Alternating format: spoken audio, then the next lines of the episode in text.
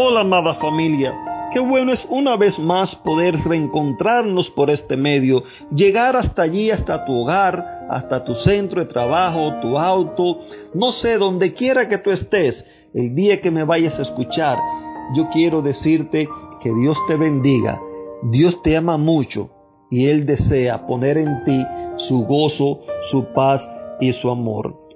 Otra de las cosas que aprendemos de este pasaje de Lucas 4, 18 y 19 es que Jesús no solo vino para hacerte libre, también Él vino para hacerte la vida más fácil. Por eso es que Jesús se dedicó a sanar a los quebrantados de corazón. En otras palabras, Jesús le puso gran interés a la humanidad para aliviar los sufrimientos los cuales la misma llevaba. ¿Saben qué? Jesús hoy también está a tu alcance. Él quiere aliviar tu dolor. Él quiere aliviar tus sufrimientos. Él quiere quitar ese peso, esa carga que te aplasta, esa carga la cual Él sabe que tú no puedes llevar. Jesús quiere quitártela. Jesús vino para enseñarnos que tú no tienes por qué vivir una vida atormentada por tu pasado. Jesús vino para librarnos de la esclavitud, la cual ha sido puesta por Satanás. Jesús vino para librarnos de la esclavitud, la cual ha sido puesta por el pecado y también por las tradiciones religiosas. Sí, las tradiciones religiosas también esclavizan a las personas, también muchas veces aplastan a las personas y Jesús vino para darnos libertad de todas estas cosas. Su principal obra era la de tocar con su celestial ternura los corazones de aquellas personas que se sentían arruinados por el sufrimiento. Sufrimiento que muchas veces llega impuesto por otras personas, por poderes políticos, por poderes religiosos, por inclemencias del tiempo, por enfermedades, por pandemia como la que estamos viviendo.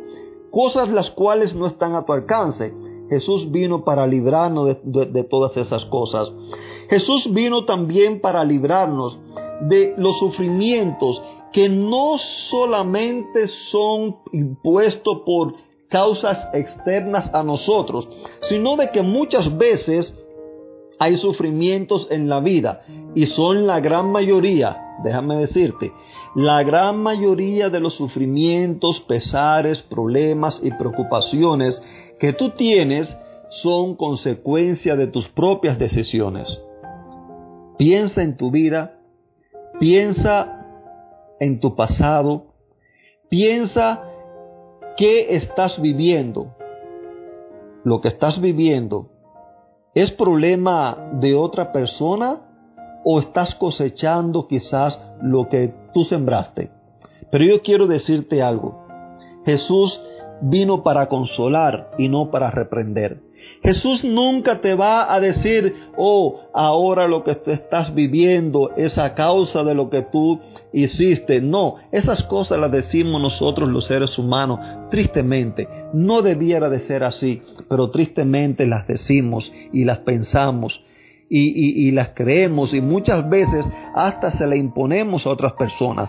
Pero yo quiero decirte que Jesús vino para consolar y no para reprender. Si a ti se te olvida todo lo que digo en esta hora, si a ti se te olvida todo lo que tú vas a escuchar, que no se te olvide esto. Jesús vino para darte consuelo.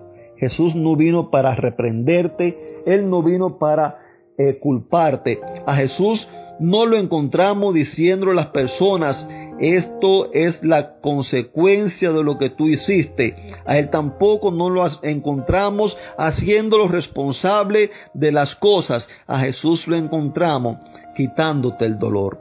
A Jesús lo encontramos queriendo llegar hasta donde tú estás para Él aliviar tu carga. A Jesús lo encontramos llamando a la puerta de tu corazón Hijo mío, abre, déjame entrar, yo quiero secar tus lágrimas, yo quiero aliviar tu dolor, yo quiero quitar esa carga de pesar, de angustia que, que aplasta tu vida, yo quiero quitarla de ti y quiero reemplazarla por cosas buenas, por cosas lindas, por alegría, por gozo, por paz, por amor. Yo quiero que tú seas una persona libre. Jesús vino para quitar el dolor de la humanidad. Eso es lo más importante. Querido amigo, Dios te ama. Dios te ama y Él quiere salvarte. Y mientras que llegue ese momento,